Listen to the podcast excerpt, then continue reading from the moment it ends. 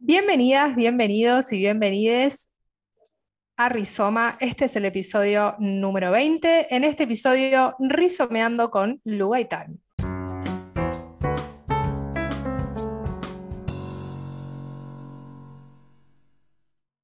Hola, hola, hola. Estamos acá con Lu Gaitán, que nos acompaña hoy para hablar un poco sobre esta tercera temporada de Rizoma, que estuvimos trabajando la mitología. Lu Gaitán es astróloga, politóloga, autora de tres libros y dos podcasts. Te invitamos hoy, Lu, porque nos está costando el tema de la mitología.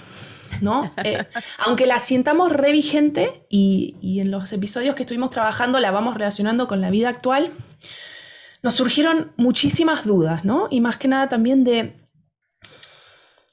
de la complejidad que conlleva cada mito y bueno, de, de, también los periodos, ¿no? En los que se formaron los mitos y todo lo que eso conlleva. Entonces, la primera pregunta que tenemos para vos es, ¿Cómo surge tu relación con la mitología y qué relación tiene para vos con la astrología? Ok, bueno, eh, un montón de preguntas. El primer registro, como el primer registro que tengo de contacto con la mitología es eh, siendo muy chica, como siempre me gustaron las pelis de eso que podríamos llamar como eh, fantasía épica, eh, ese tipo de pelis tipo El Señor de los Anillos, ¿no? Em, como que siempre me gustaron mucho. Y después en la adolescencia yo fui a una escuela donde nos enseñaban latín, entonces cuando nos enseñaban ahí como las declinaciones y yo qué sé, siempre aparecía la mitología de Roma. Y después eso como que quedó un poco, no sé, archivado y, y volvió a reaparecer con la astrología. Igual confieso que mis primeros acercamientos a la astrología como que no vinieron de la mano de la mitología, eso es algo que vino después y que vino eh, de la mano de intentar repensar como algunas categorías astrológicas que las sentía como un tanto incompletas o que incluso las, las sentía machistas, patriarcales, ¿no? Como que había algo ahí de, de, la enseñanza tradicional de la astrología que yo decía, ok, acá hay un mundo súper interesante, yo estaba ya como muy fascinada con el mundo astrológico y con el esoterismo, pero había cosas que no me cuajaban. Eh, y entonces ahí empecé a investigar un poco más de mitología y uno de los como primeros libros que leí fue Las diosas de cada mujer, que es un libro de Gianchino Abolen, es un libro de divulgación de mitología.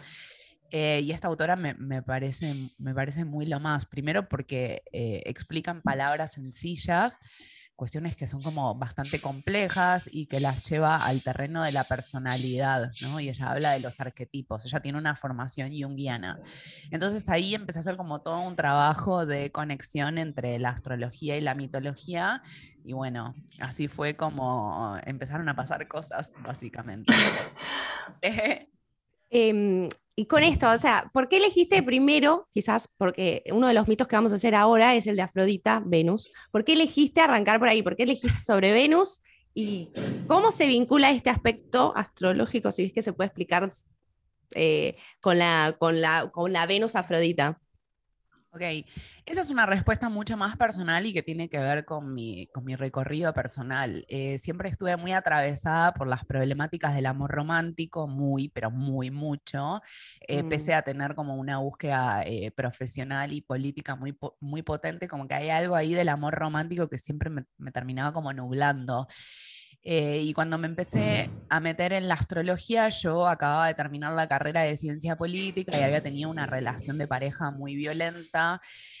Entonces, como que la verdad es que estaba bastante en crisis con absolutamente todo. Yo tenía además 23, 24 años. Eh, la verdad que en ese momento muy creída, pensaba que ya la tenía que tener re clara en todo y no era así. Eran como, bueno, amiga, tenés 23 años, ¿cómo será? ¿No? Como... Calmate. Calmate como, como, como, como, todos los de 23 que de repente no encontramos un sentido a la vida y somos... ¿Y cómo no lo encontré a los 23 años?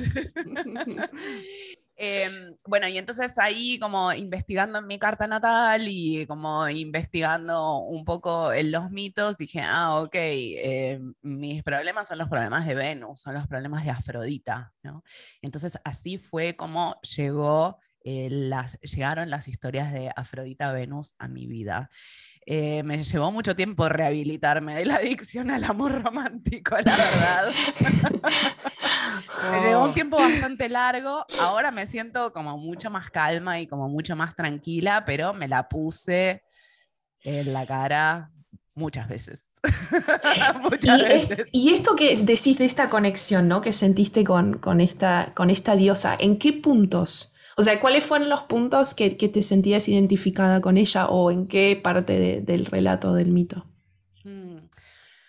Bueno, em, es interesante porque Venus, eh, Afrodita, en nuestra cultura occidental más eh, eh, moderna, en, general hablamos de ella como la diosa del amor y enseguida en nuestra mentalidad burguesa la pensamos como el amor de pareja y una pareja que se tiene que consolidar y que se tiene que sostener en el tiempo. Y en realidad Afrodita, Venus, nos habla de un amor que es más una atracción y que se parece más a una calentura, la verdad, que es mm. como que, no sé, ves a alguien y te querés coger a esa persona. como, ese es el tipo de amor de Afrodita Venus. Pero claro, en mi imaginario, que por supuesto no es eh, exclusivamente mío, había algo de, bueno, como ella me va a dar pistas, ¿no? De, mm. mis problemáticas vinculares. Y entonces ahí empecé a descubrir que, claro, que Afrodita mm, era una mujer muy libre, ¿no? Para los parámetros de la cultura de Grecia-Roma, que, que cogía con quien quería, en cualquier momento, en cualquier lugar.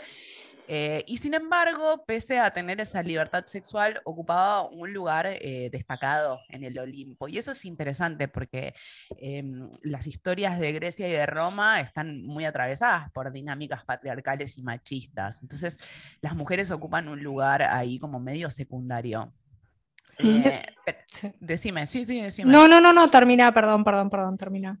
Y entonces ahí, y esto es algo un poco más nuevo para mí, que tendrá tres años más o menos, em, que fue empezar a descubrir que, claro, que la mitología de Grecia y de Roma no nace de un repollo, y esto que estoy diciendo es una obviedad, pero está bueno hacer como, esa, como ese registro histórico, y es que antes de las culturas que conocemos, de los relatos que conocemos, había eh, culturas matrifocales en Europa, en la antigua Europa. Entonces ahí las deidades mujeres tenían un lugar protagónico y eran las que tomaban las decisiones y eran diosas eh, que después, cuando vinieron eh, estas culturas patriarcales, bueno, como que empezaron esto, a ocupar un lugar secundario, ¿no? Y entonces hay algo ahí de Afrodita que, que, tiene que ver con ese legado de la antigua Europa. Y lo mismo pasa con otras diosas como Demeter, por ejemplo, o Artemisa, o mismo Hera, que después se llama Juno, y para mí con ella es como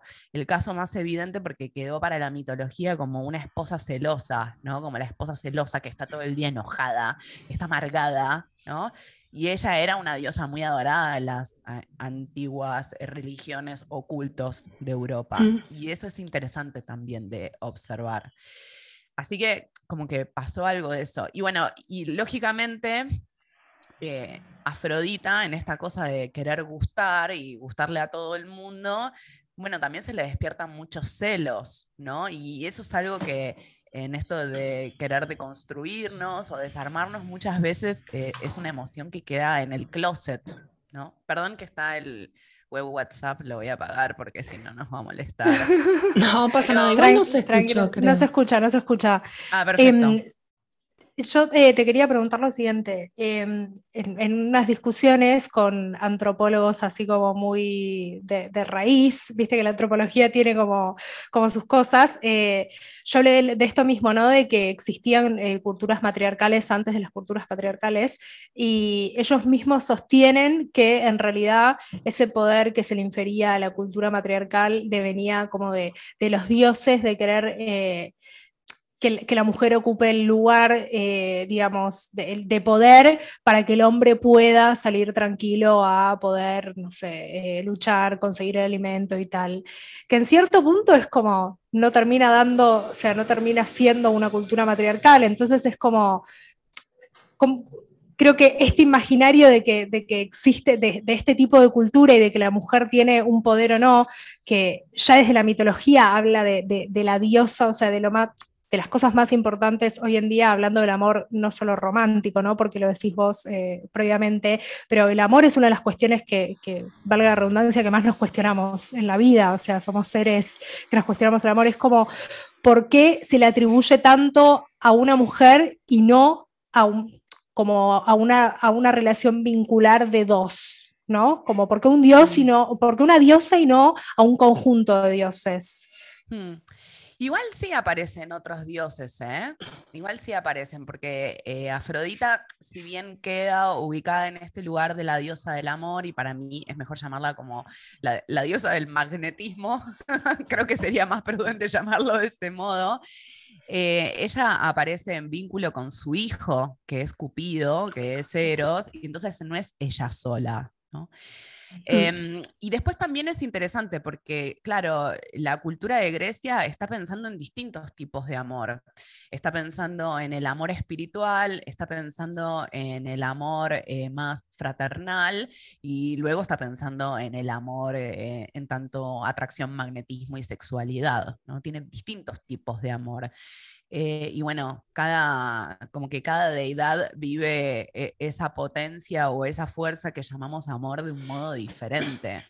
Mm. Sí, también es una representación, ¿no? Es, como un poco un símbolo también del amor, no solamente, ¿no? Representa eso. Hmm. Em, ay, perdón, ¿eh? eh algo que quería agregar es que este, esto que comentaba Ailu es que mm, bueno, en la antropología, como en cualquier otra disciplina, siempre hay eh, conflictos y batallas intelectuales. Y esto que yo estoy trayendo de las culturas de la antigua Europa mm, fue de algún modo un, descubrimiento de una arqueóloga que se llama Marija Gimbutas, que fue muy rechazada por la academia en su momento, cuando ella trae... No me, no me extraña. ¿Por qué? Pero no me sorprende.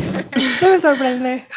Y, también hay algo interesante que es que eh, por eso no se suele decir que eran culturas matriarcales, sino que se les pone otro nombre y se les dice matrifocales o matrilineales, porque no es exactamente como el poder de las mujeres por encima de los varones, son eh, culturas donde el centro está puesto en las mujeres y en la herencia a través de las mujeres. En nuestra sociedad patriarcal, la herencia lo dan los varones, ¿no? con esto de poner el apellido, por ejemplo. Eh, y en esas otras culturas funcionaba de un modo distinto. Y tiene sentido, porque los estudios de ADN mm, son muy nuevos en términos de historia de la humanidad. Entonces, ¿cómo podemos saber eh, quién es el padre de este hijo, de este hije. no hay forma. Yo puedo dar cuenta de que salió de mi cuerpo, pero no podemos saber eh, quién puso la semillita. Total. Y de hecho, en esas, claro, antes ni siquiera se sabía, o sea, en las primeras iglesias, cómo es que se fecundaba, ¿no? O sea, no se sabía ni siquiera que un hombre forme parte de ese proceso. O sea, era un proceso también más enfocado en la mujer, porque, bueno, no se sabía tanto como Exacto. Y en estas, y hay algo interesante que esto eh, para mí es eh, casi una reivindicación política, bueno, estas culturas matrifocales eran culturas de adoración a la naturaleza. Entonces, en esa adoración a la naturaleza se ponía especial énfasis en algunos animales, por ejemplo, las serpientes, que son animales eh, muy rechazados por nuestra cultura judeocristiana, o eh, se adoraba a las vacas y a los toros, también animales que son eh, muy rechazados por nuestra cultura y de hecho son, podríamos decir, los animales esclavizados, eh, explotados, esclavizados por la industria alimenticia. y también había una especial conexión con, con esto, con los anfibios. El otro día veía en un hilo de Twitter a alguien que mostraba unas esculturas donde había unas mujeres como teniendo sexo con animales. Claro, en una mente más lineal vos decís esto, sofilia, pero están hablando de una conexión con eh, esto, con los animales anfibios, ¿no? Que están un poco en el agua y están un poco en la tierra. Entonces mm. hay, algo ahí de, de habitar distintas dimensiones. Y desde lo histórico, ¿cuál es el punto de ruptura acá? O sea, desde lo histórico, porque en lo astrológico se ve, o en la parte que conocemos de la astrología, se ve toda una línea muy patriarcal, porque todo lo femenino es oculto o castigado, básicamente. Sí. Mira, eh, después nos metemos en lo de la astrología porque eso, eso da para como sacar muchas capas. no sabemos muy bien en qué momento nace el patriarcado. La verdad, eh, de hecho, hay algunos autores que discuten esta categoría y dicen no existe. Y vos decís, bueno, mira, amigo, tengo un montón de pruebas.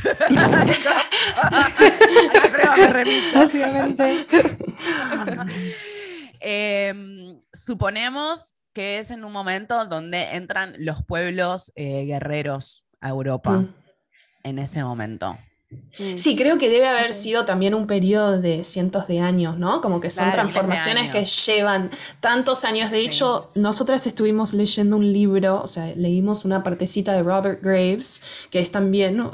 que escribe sobre mitología y él hace como todo este recorrido histórico de cómo se pasa del matriarcado al patriarcado, ¿no? Y que es un proceso larguísimo, o sea, que se va dando a través, aparte en diferentes puntos tiene esa cosa la historia, ¿no? De que en diferentes partes del mundo se dan cosas similares a la misma En simultáneo, claro. Transformaciones que, que, bueno, es difícil puntualizarlos, me parece. Sí, y culturas, y eso es sumamente interesante, culturas que no tenían contacto entre sí, están hablando de cosas similares o están atravesando procesos similares. Eso me parece maravilloso. Y pasa mucho en la mitología, que la mitología de Oriente se coincide en muchos puntos con la de Occidente, en, diferentes, ¿no? Que, no tenían conexión o manera de hablar, no tenían WhatsApp, digamos, ¿no? Exacto. Sí. Em, igual, y es interesante también, eso, esa es una data que me llegó hace relativamente poco tiempo, hará dos, tres años, Em, que es que los pueblos de Europa o eso que llamamos la cultura de Grecia tenía contacto con Medio Oriente y con lo que se considera lejano Oriente. Entonces de repente empezamos a ver, por ejemplo, la mitología de India, que es una mitología que, eh, que por mi práctica de yoga investigué y exploré muchas veces y decís, ah, pará, acá hay unas conexiones. Obvio que no van a ser exactamente iguales porque cada cultura le pone su sello, pero hay unas conexiones. Ahora, tal vez entre otras culturas no podemos rastrear el punto de contacto y también hay conexiones. pero, entre la, entre la cultura de Grecia y cultura de India hay ahí unos, unos hilos, y mismo con Medio Oriente también hay hilos. Mm. Bueno, además de, además de compartir eh, la raza, que creo que más allá de la cultura se comparte la raza o la especie, mejor dicho, eh, todos compartimos la naturaleza. Entonces creo que muchas inquietudes deben tener que venir por ese lado, donde te sentás a mirar el agua y...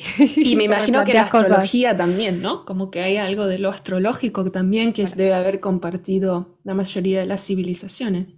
Mira, eh, yo te diré que muchas civilizaciones tienen su propia astrología y lógicamente mm. cada astrología está haciendo referencia a los valores de esa cultura. Mm. Em, pero sí, podemos rastrear astrologías en distintos lugares del mundo. En algunos lugares se llama diferente, por ejemplo, en algunos pueblos originarios de Argentina mm, se le llama astronomía cultural, por ejemplo, o es un nombre que escuché.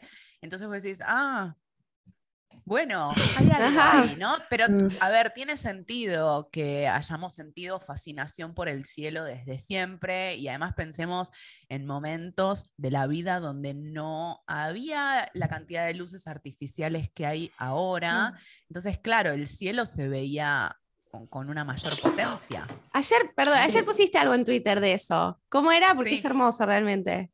Es una, es una teoría que escuché del podcast eh, Sabiduría Psicodélica, que decía algo de eso, que cuando empezamos a iluminar artificialmente las ciudades, que lógicamente eso coincide con, bueno, con la revolución industrial, con el auge de las ciudades eh, y toda esta cosa como más cientificista, dejamos de ver el cielo, porque con la cantidad de luces que tenemos no vemos el cielo. Mm. Entonces empezamos como a mirar hacia abajo, Mm. Y en ese eh, dejar de mirar el cielo nos desconectamos de la trascendencia, de una dimensión espiritual.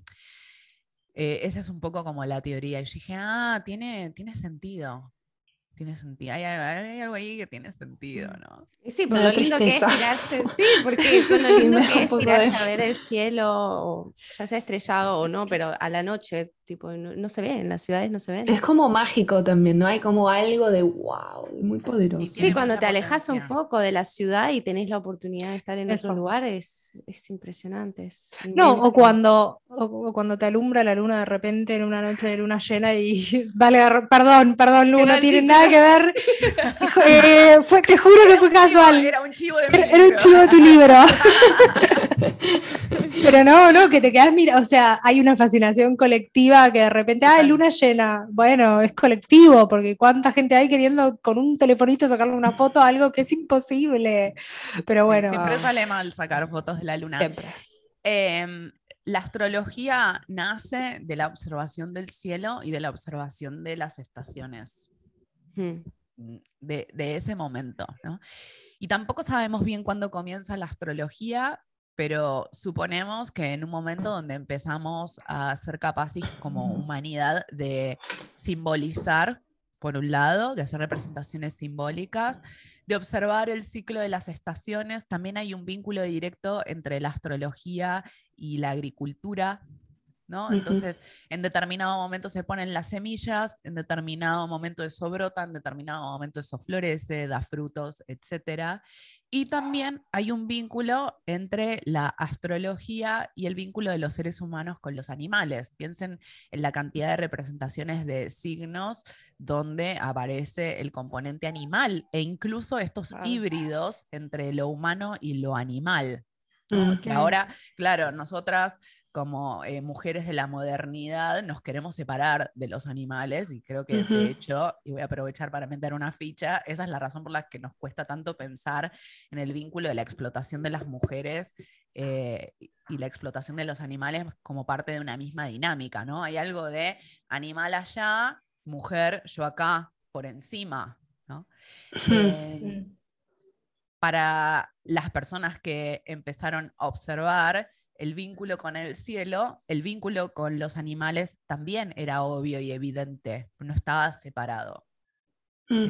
y eso también se da muchísimo en la mitología. Sí. Y eso Mucho, se porque da muchísimo en la mitología. Pero está hablando de eso, está haciendo referencia a la conexión con el instinto, a la conexión con lo salvaje, con lo bestial, con lo animal, algo que para el individuo moderno eh, tenemos que rechazar.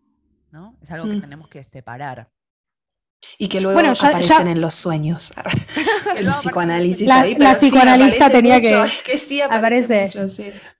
Bueno, pero ya desde, desde a, ver, hay varias figuras mitológicas que hacen este, como este, mixean este hombre bestia o hombre ser mitológico que no se entiende y cuánto, o sea, es, eh, ya no quiero decir mitológico, pero es ancestral el hecho de querer buscarle como una explicación a cuál es la diferencia entre el ser humano y el animal y que hasta el día de hoy no está ni claro, entonces es como vivimos ahí buscando separarnos y diferenciarnos de algo que al final de cuentas terminamos buscando como lo más instintivo, que es lo que nos termina faltando por la locura en la que vivimos, ¿no? O nos terminamos alejando de eso. Mm. Sí, para mí hay algo de lo animal, lo salvaje y lo ritual que está perdido para la cultura moderna, pero sin embargo reaparece en distintos entornos, ¿no? ¿Cuáles son esos entornos? Y para mí, los partidos de fútbol, por ejemplo, o las marchas eh, quiero decir, las manifestaciones o las fiestas electrónicas, como esos son espacios donde lo animal, lo salvaje y lo ritual vuelven a reaparecer en la vida moderna, pero desde un lugar que está ahí como muy regulado, ¿no? Que está como muy eh, medido, contenido, tiene un marco. Pero que en cualquier momento se puede pudrir, o sea, porque la masa tiene eso. Bueno, pero eso es lo que pasa. Mm. eso es lo que pasa. Mm. Pero claro, hay algo de, necesitar darle espacio a esa potencia, a esa fuerza y habilitamos esos espacios nomás. Bueno, y también se da en las religiones, ¿no? Como que hay algo de esto de lo ritualístico que también se transmite a través de no sé, pienso en el bar mitzvah o en la toma de la comunión, ¿no? Como estos rituales de pasajes que antes eran muy comunes también para uno crecer y uno pasar a otra etapa de la vida y que, bueno, en la mitología también, ¿no? se da como la mitología se bajaba a, lo, a, lo, cotidiano a través de los ritos. Entonces así es como se pasaba y hoy en día, bueno, la religión también tiene mucho de eso, ¿no? Que también se va perdiendo. Eh, sí. A mí lo que me, digamos, algo en lo que yo estoy pensando por pertenecer a la generación millennial es que mi generación es una generación muy eh, antirreligiosa, como hay algo de rechazo a las instituciones religiosas, a los dogmas, tenemos nuestros motivos también para eso, pero claro, ¿dónde ubicamos la conexión con la trascendencia? en algún lugar hay que ubicarla. ¿Dónde? ¿Dónde la ubicamos? Claro, si desaparecen las religiones, bueno, ¿qué pasa? O yo creo, o vivimos en estado de angustia existencial, que es en buena medida eh, la experiencia que tenemos las personas que vivimos en ciudades y que estamos muy atravesadas por el paradigma de, la modernidad y la posmodernidad, o bien empezamos a buscar formas de reconexión con la trascendencia. Y puede ser a través de esto de las fiestas electrónicas o de un partido de fútbol o de un recital, o bien puede ser, y para mí esta es la explicación de por qué hay un boom del esoterismo y de la astrología y del chamanismo y de yo qué sé, es a mm. través de estas vías. ¿no? Sí, es que justo iba a decir eso que a mí, yo me resulta curioso que hoy en día lo veo muy relevante el tema de la astrología, ¿no? Y que esto que vos decís de, de este como rechazo a la religión, en querer rechazar, digamos, la institución, que no es lo mismo que la religión aparte, ¿no? Como que eso se puede diferenciar. Bueno, se rechaza todo, ¿no? La espiritualidad, digamos, sale por ahí la espiritualidad con la religión. Pero eso te iba a decir que como la astrología vuelve a introducir esto y, y vuelve también a conectar con la espiritualidad, ¿no? Hay como algo de eso que... Y la mitología también. Y la mitología, claro que sí porque es algo que venimos diciendo mucho es como que no nos damos o, está tan poco presente en lo cotidiano. Quizás todas nos pasó lo mismo por la generación que lo veíamos en el colegio y después como que aparece porque es interdisciplinaria y porque para mí le da origen a un montón de cosas, pero cuando uno vuelve a meterse en la mitología es impresionante, o al menos en la greco-romana, no, no abramos todo el abanico, pero bueno, que fuimos por la greco-romana, es impresionante la vigencia que tiene, porque es, está ahí, es, es muy, muy vigente. Total. Sí, em, yo lo que creo igual es que, a ver, entramos a la astrología en general eh, a través de mm, múltiples crisis de sentido. Eh, hmm. Creo que vivimos en un momento de mucha incertidumbre. No casualmente, como la astrología tuvo un boom de popularidad durante la pandemia, y la cuarentena como más estricta, que igual ya venía creciendo, no es que, insisto, nació de un repollo, pero bueno, hubo un momento ahí de auge. ¿Por qué es esto? Y bueno, porque mm, crisis, crisis por todos lados, incertidumbre, no sabíamos qué iba a pasar, y bueno, muchas personas empezaron, bueno, a ver si esto me da algún tipo de certeza, ¿no? que buscamos en la astrología algún tipo de certeza. Después hay otra cosa, eh, la astrología tiene mucha presencia entre millennials y centennials. No exclusivamente desde ya, porque yo he aprendido de astrólogos que hoy tienen 70 años, 80 años, no es patrimonio exclusivo de estas generaciones. Pero bueno, convengamos que tiene una mayor presencia en estas generaciones.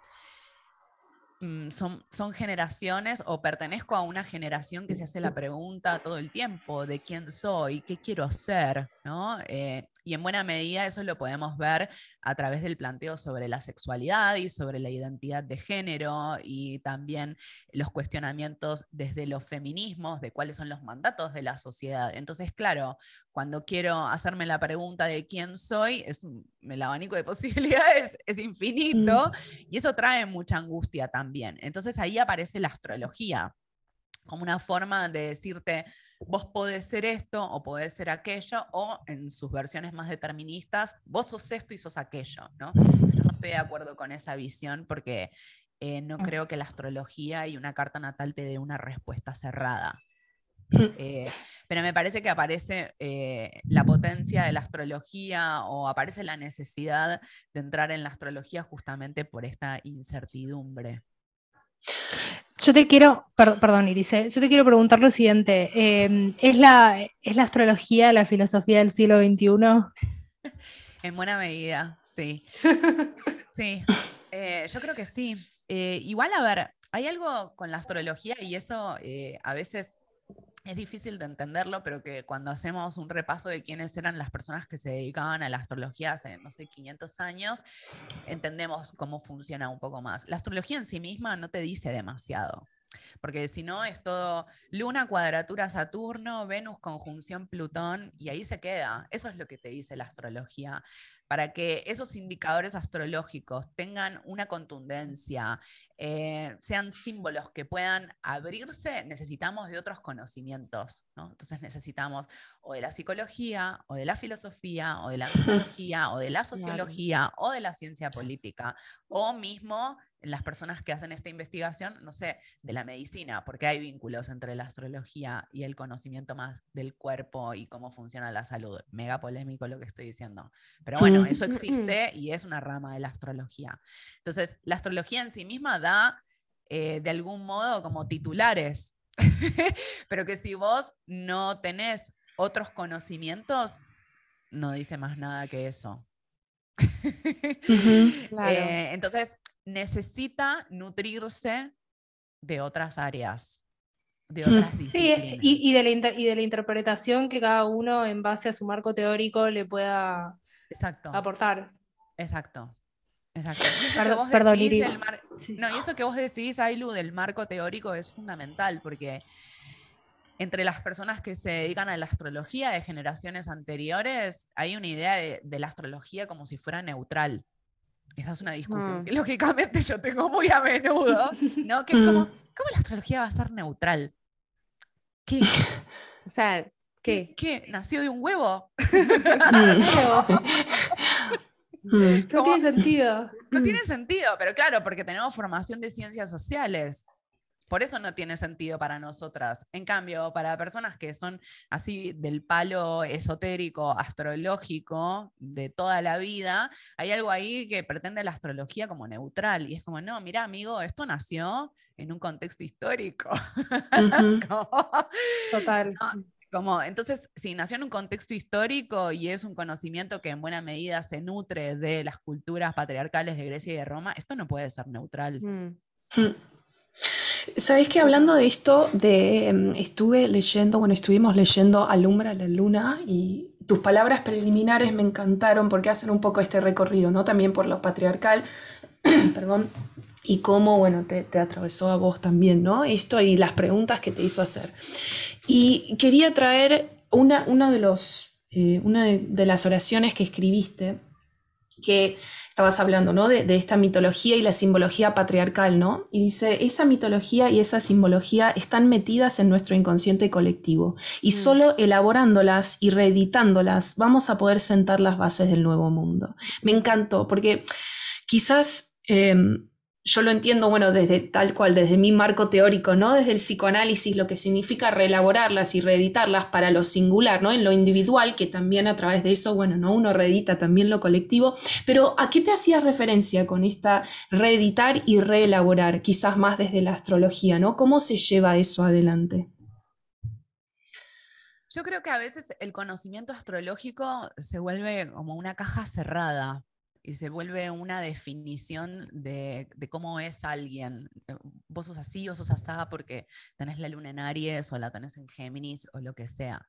Eh, y eso se, se vuelve para mí un tanto rígido. Para mí hay algo de, la astrología o de los indicadores astrológicos que justamente eh, nos abren un abanico de posibilidades. Y eso es algo que aparece cuando revisamos los mitos o cuando, eh, no sé, hacemos un estudio de los símbolos y empezamos a ver que un mismo símbolo aparece en distintos contextos y que para, digamos, es el mismo símbolo, pero en cada contexto se le da un significado distinto. Y el ejemplo que se me viene a la mente es el de la esvástica, que para mm. Occidente la esvástica quedó asociada al nazismo, pero es mm. un símbolo muy antiguo de Oriente, de Asia, de las culturas de India, Nepal, y que como toda cruz está hablando del cruce o del lugar de intersección entre el cielo y la tierra. Mm. De, de, esto está hablando la esvástica, ¿no? Bueno, algo parecido sucede con la astrología. Entonces, eh, a ver, hay, muchas de las cosas que yo digo que para las personas que recién entran a la astrología y que tal vez su contacto con la astrología es eh, a partir de astrólogas feministas, que tal vez no, no, no, importe tanto lo que yo estoy diciendo, pero yo me empecé a meter en la astrología hace 12 años o más.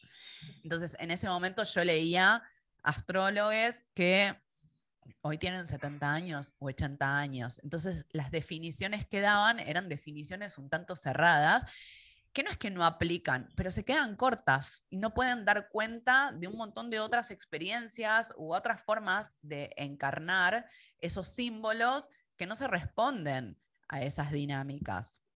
Entonces, por ejemplo, con la luna, la luna está muy asociado en ciertas lecturas como a los mecanismos de defensa, por ejemplo, y a una parte de nuestra carta natal que tenemos que trascender.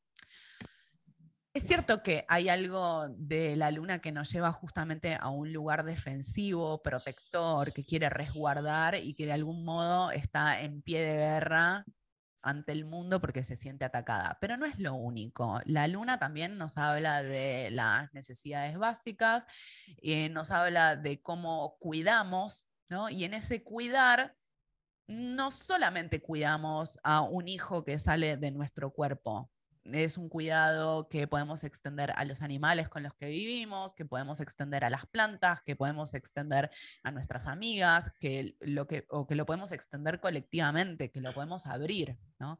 Em, entonces, me parecía interesante y necesario hacer una revisión de eso. Y claro, y ahí empiezan a aparecer los mitos. Yo digo, para, esto yo no lo estoy inventando, no es solamente un capricho feminista de resignificar absolutamente todo. Entonces ahí digo, bueno, para, la diosa Artemisa vivía con las ninfas en el bosque y era una diosa guerrera, una diosa protectora de los bosques, de los mm. animales y de todo lo que fuera vulnerable. O no sé, Demeter, por ejemplo.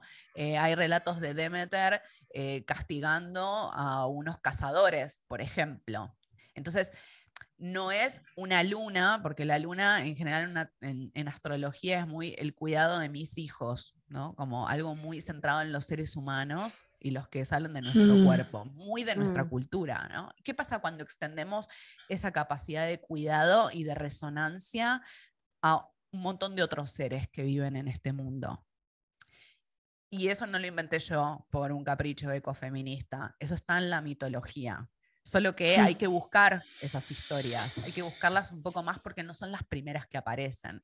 Y esto responde a la lógica, digamos, de toda nuestra cultura. Hay algunos relatos que quedan oficiales y otros que quedan ocultos. Bueno, busquemos esos otros que están ocultos, pero tampoco los podemos hacer desaparecer, como quien firma un decreto, ¿no? Bueno, se acabó el patriarcado. Mm. No, y, también responde a la época en la que se vive. Es como de repente son años y años y años de vivir bajo una lógica y bajo una, un relato muy eh, religioso y de repente, ah, como decís vos, nosotros que somos parte de los millennials, venimos como a romper con todo lo establecido y con eso de ya no nos comemos más este verso y no solo puedo amar a un hijo, o sea, puedo amar también un perro que puede ser mi hijo, a un gato que puede ser mi hija, lo que sea.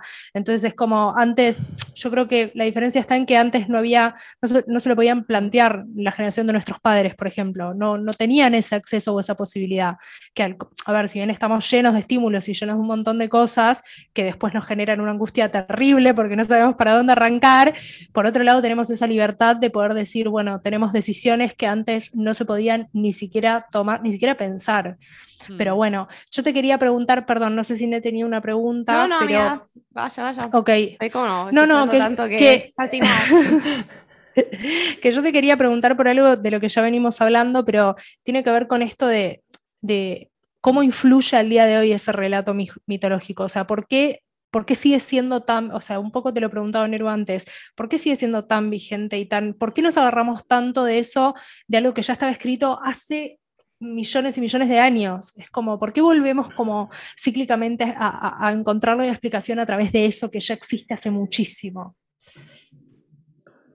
Y Yo creo que es porque, por, muy atractiva que sea la idea de la revolución, no sé si siempre podemos ponerle una bomba a todo lo anterior y construir desde lo nuevo. Por mm. eso también eh, en, espacios feministas y LGTB se habla tanto de, de construcción y no se habla de destrucción básicamente, porque ahí empezamos a registrar que, bueno, que en nuestra psiquis y en nuestra forma de vincularnos también reproducimos dinámicas patriarcales, por muy buenas intenciones que tengamos, ¿no? Hmm. Em, y esto que les traía antes eh, del vínculo entre la explotación de las mujeres, las feminidades y los animales, es algo que todavía cuesta un montón hmm. hablar de eso en espacios feministas. No en todos, pero... Em, pero cuesta mucho, porque es como, ¿cómo yo, que pude haber sido abusada, violentada, voy a ser abusadora también con otros seres? Es re incómodo asumir eso, la verdad. Mm. Como, como todas queremos ser la víctima perfecta de algún modo. Mm. Eh, entonces, para mí hay algo ahí de, revisar, de, de, construir, de desarmar, que lleva mucho tiempo. Entonces, como eso lleva tiempo y hay que ir metiéndose ahí como en los rinconcitos, bueno, no podemos eh, meterle una bomba a estos relatos mm, que le dieron sustento a la humanidad durante tanto tiempo. Me parece mm. que va un poco por ahí. Sí, es como eh, revisar nuestras raíces, ¿no? Es como de dónde venimos también, que es, que bueno, mucho de ahí, sí.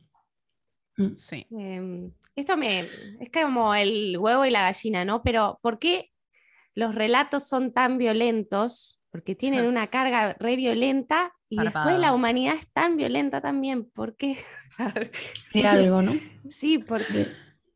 Porque, mira, para mí, y acá voy a, usar categorías marxistas, em, para mí eh, la mitología forma parte de la superestructura, ¿no? Entonces, eh, la mitología de algún modo tiene un mm. vínculo con las formas de producir, con las formas de organizarnos cada día y de algún modo la mitología lo que hace es como darle el sustento simbólico a esos modos de producción. Para mí hay algo de eso. Entonces, eh, si es como, es, un relato que se sostiene colectivamente, de algún modo legitima algo que sucede cada día. Hmm. Y creo que también puede ser, ¿no? Que hay algo, bueno, trayendo de nuevo el marco teórico, ¿no? Pero que hay algo hasta en las antiguas civilizaciones, o sea, en los pueblos originarios, digamos, ¿no? En donde había también ciertas formas de violencia y que quizás estaba más aparejado también a lo animal, ¿no? Porque uno ve que en la naturaleza, ¿no? En lo animal también existe ciertas formas de, no sé, si uno mira cómo interactúan los monos, por ejemplo, ¿no? Hay un alto nivel de violencia y de territorial, mm. territorialidad. ¿No? Entonces como que es también algo, va, quizás, ¿no? Es como una teoría que se podría ver que hay algo ahí con lo animal también, ¿no? Como con... Mm. Sí, que no sé eh, si tiene una explicación quizás desde Sí, para mí hay, a ver, hay algo de la agresividad eh, que forma parte de los seres humanos, pero sí creo que hay algo del patriarcado y del capitalismo que han potenciado enormemente y llevado a niveles de sadismo, porque para mí es sádico lo que hacemos. Eh, tanto con los seres humanos como con los animales y eso que llamamos naturaleza. Me parece que es de un nivel de violencia que la verdad eh, sufro mucho por eso cada día cuando lo pienso. Y que es difícil evitarlo porque también el mismo sistema te va llevando a tomar, tener que tomar ciertas decisiones que uno sabe que son quizás perjudiciales, digamos, a ciertas cosas o a ciertos animales o al medio ambiente, pero bueno, es como que uno tampoco a veces puede quedar por fuera de eso. Sí, no te diré. Eh, mira, hay, hay un libro que me gusta mucho, que tiene sus complejidades, pero que es interesante, que se llama La brujería capitalista. Y ellos nacen o ellos parten de la idea de que eh, vivimos en un sistema brujo que de algún modo nos hechiza y entonces como que no podemos ver el por fuera de este sistema y entonces siempre elegimos entre una alternativa de mierda y otra que es mucho peor. siempre estamos optando ahí entre, entre esas opciones horribles. Entonces, claro, hay algo de esta forma de vivir que de algún modo no nos deja ver un por fuera, como si esta fuera la única forma de vida. Y no es así. Vos antes hablaste de las culturas ancestrales. Bueno, eh, las culturas ancestrales viven y han vivido de un modo distinto. Eh, sobre todo lo que tiene que ver en el vínculo con la naturaleza, no es con la industrialización animal, no es con estos niveles de desmonte, no es con estas cantidades de basura que producimos, no, tiene que ver con eh, esta vida moderna. Pero claro, lo que pasa es que tenemos que imaginar tenemos que fantasear, tenemos que soñar con otras formas de vida y esas son todas inteligencias que nuestro sistema educativo, que responde de algún modo a una forma de producir, eh, coarta todo el tiempo. Como ese es otro de los insultos, ¿no? Así como le decimos a alguien, sos una vaca o sos una serpiente de manera peyorativa, también le decimos a otra persona, sos re fantasiosa, sos re soñadora. Y claro, esa es la forma que tengo de pensar en otros mundos posibles. Sí, o, un niño que es muy fantasioso en la escuela o que tiene esto de, no poder concentrar en la actividad que le están diciendo porque está jugando otras cosas, es castigado, ¿no? no es... Exacto. Es que no, no, hay tiempo para la fantasía, no hay, tiempo, nunca. Tenés que, producir. Tenés que estar ahí, ahí, ahí, generando, generando, generando. Tal cual, En esto de lo que queda por fuera, hace poco hicimos el mito de Cronos, eh, de Urano y de Cronos. Em, ¿Cómo hablábamos de lo monstruoso y hicimos como una analogía sobre las diversidades también, que vos lo traías? Mm. Em, ¿cómo, podemos incorporar todo eso también, lo que queda por fuera? O, quizás dejar de mm. pensar en, lo marginal alguna vez, ¿no? ¿Cómo, podemos ir por ahí también? Uf, qué pregunta. pero, para que, lo traigo para que lo pensemos, no para que nos des la, la fórmula, porque la fórmula no está, ¿no? Pero sí, lo que queda por fuera, me, quedé mucho con eso. Yo pienso en los debates colectivos que estamos dando. Eh, mm. Hace relativamente poco tiempo, eh, una amiga, eh, una amiga astróloga, que es la que escribió el prólogo de Alumbra la Luna, Katuna, em, que yo siempre la sentí como una amiga muy sensible. Yo siempre pensé eso de ella. como que tenía sus tiempos y que, bueno, nada, una gran sensibilidad. Y claro, hace poco tiempo descubrió que ya estaba en el espectro autista. Mm. Eh, entonces, hay algo ahí de eso que llamamos neurodiversidad, neurodivergencia, que también necesita empezar a ser mencionado. Como como algo que forma parte de la vida y que no sea patologizado, porque claro, ella, para mí, ella era una persona como muy sensible y que estaba buenísimo que trabaje como astróloga, porque justamente hay algo de acceder a planos sutiles que a ella le resultaba como muy sencillo. Es también una persona que está formada en ciencias sociales, ella es socióloga, pero claro, como que hay algo de su forma de vivir o de las necesidades que ella tiene que queda en el margen, quedan en el margen, o es como, ay, pues, sería como, ay, sos hipersensible, como no te bancas nada, y bueno, es una persona que, no sé, que, em, qué sé yo, si yo le digo de reunirnos en un bar en 9 de julio y Corrientes, me va a decir que no, obvio que no. Y, pero ¿cómo podría con ese ruido y esa cantidad de gente? ¿Cómo podría lidiar con eso? Entonces hay algo ahí de como empezar a ver en nuestra vida cotidiana que no todas las personas tenemos las mismas necesidades y las mismas posibilidades. Hay algo ahí de asumir la diversidad, me parece. Es muy cliché progre lo que estoy diciendo. No, no, no pero sí. va, a lo individual también, a lo propio, al propio modo, a la individualidad, a dejar de querer meter todos en el mismo molde, que no, no entramos todos en un mismo molde. Es que no quiero reducirlo a lo mismo de lo que hablábamos antes, pero todo responde a eso, a un sistema donde cuanto más jerarquizado todo y más clasificado, mejor vamos a poder tratarlo y modelarlo. Y sin embargo, esto que decías vos de, dejar de hablar de, patologías, porque las, las, patologías creo particularmente que lo que hacen es diferenciarte, entonces te diferencian. No, no, al contrario, sumar ese tipo de patologías, si lo pongo entre comillas, a que somos diferentes todos, absolutamente todos. Y yo, yo con mi neurosis, otro con su psicosis, no sé, no quiero meterme en términos freudianos porque acá la psicóloga me va a matar, pero, pero digo en, ese sentido, pero bueno. Mm. se podrá en algún momento. Como que hay algo ahí siempre de, lo que queda en los márgenes que tiene que ver con, no producir en general, con no mm. ser económicamente productiva, no ser funcional a las demandas de este sistema. Como en general hay algo ahí de lo que queda, de lo que queda excluido mm, que tiene que ver con esto. Con, Bueno, no, no es útil. Mm. No, puedo extraer la máxima ganancia. Entonces, Total. fuera, quedas afuera. Y después uno siente culpa. No, estoy haciendo, tengo que estar haciendo. Sí. Y es muy explícito que todo lo que hablamos antes sobre las tareas de cuidado, las tareas de hogar y todo es trabajo no remunerado, así que es muy explícito también ese, ese trato violento con respecto a las mujeres y a nuestro rol, comillas, comillas. Entonces sí, sí, totalmente. Bueno, creo que podemos ir redondeando. Primero, Lu, obvio, queremos agradecerte muchísimo, muchísimo por haber participado de este episodio. Eh, darte el espacio de que digas todo lo que quieras y que sumes todo lo que haya quedado en el tintero y, y eso primero. Eh, bueno, no sé si tengo mucho más para decir, o sí, pero creo que ya estamos. Perfecto, lo que sí. Agregar algo más. Lo que sí nos eh, gustaría es quizás que hagas alguna recomendación. Siempre al final del episodio hacemos recomendaciones. Yo anoté acá la brujería capitalista y las diosas de cada mujer, que, que bueno, que eso de ya, porque lo hemos nombrado, pero no sé si tenés algo más que quizás pueda ir también por el lado de la mitología, la astrología.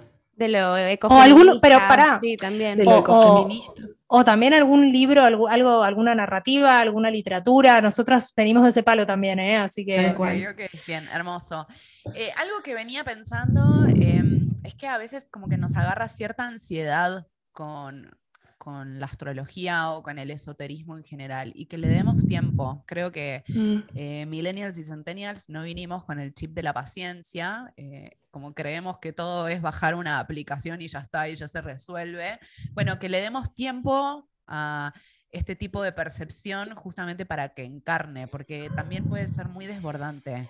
Eh, como empezar a, abrir la sensibilidad. Entonces es como, che, de repente me doy cuenta que, no sé, determinados entornos o determinados ámbitos en los que participaba ya no me siento tan cómoda y eso con qué tiene que ver, ¿no? Bueno, muchas veces lo que termina pasando cuando las personas se meten en el mundo de la astrología y del esoterismo es que se vuelven como más sensibles, como si la piel no fuera tan dura de algún modo. Entonces eso, darle tiempo al nuevo cuerpo para que se vaya desplegando. Ese sería como, como mi consejo. Eh, y después libros. Bueno, me compré este este fin de semana, que es el de Sarah Hammer, uh, La promesa oh. de la felicidad, que es un librazo. Eh, y estaba leyendo el capítulo de las feministas aguafiestas y yo pensaba en la ambientalista o la vegana aguafiestas, ¿no? También lo creo que lo podríamos eh, trasladar muy fácilmente. podríamos convertir ese capítulo en la antiespecista aguafiestas. Em, ¿Qué otra cosa? Libros. La de Vincent Despret me parecen muy hermosos. El de ¿Cuál, cuál? De Vincent Despret ¿Qué dirían los animales si les hiciéramos las preguntas correctas? Me parece un gran libro. Eh, Caliban y la bruja es un librazo, está buenísimo. ¿No lo leyeron? De Silvia Federici.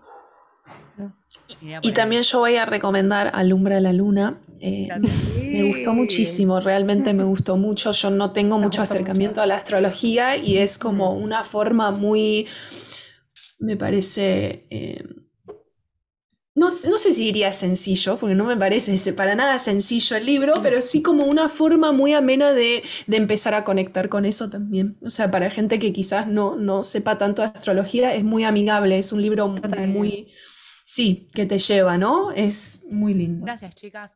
Eh, si quieren profundizar en temática mitológica y astrología, el último eh, que escribí, que es Astrología para Reencantar el Mundo, es un manual de astrología que está pensado todo en función de relatos de mujeres. Eh, y a partir de ahí como cierta explicación de los signos, de los planetas y de las casas. Eh, y hay algo del título que tomo de Silvia Federici y su idea de reencantar el mundo. no, es una, no, es una, idea, es una necesidad política, diría. Mm, total. Em, Así que algo de eso. Gracias por el Hermoso. Muchas gracias por estar acá.